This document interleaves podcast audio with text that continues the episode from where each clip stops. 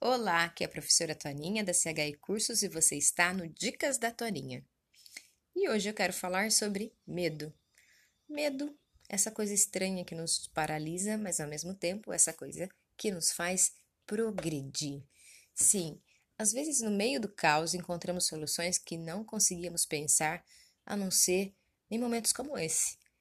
Talvez você esteja pensando que o medo é aquela coisa que não faz bem Claro, tem o medo que não faz bem, mas existe o medo que te move para coisas novas, que te move para proteção, que te move para fazer coisas que você não faria em outras situações.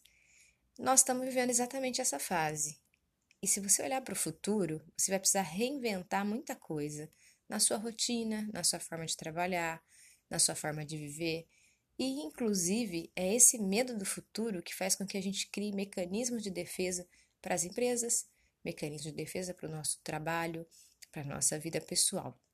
Então, quando você sentir medo, você lembre: ah, deixa eu usar isso para aprender, para fazer diferente e para mudar o mundo.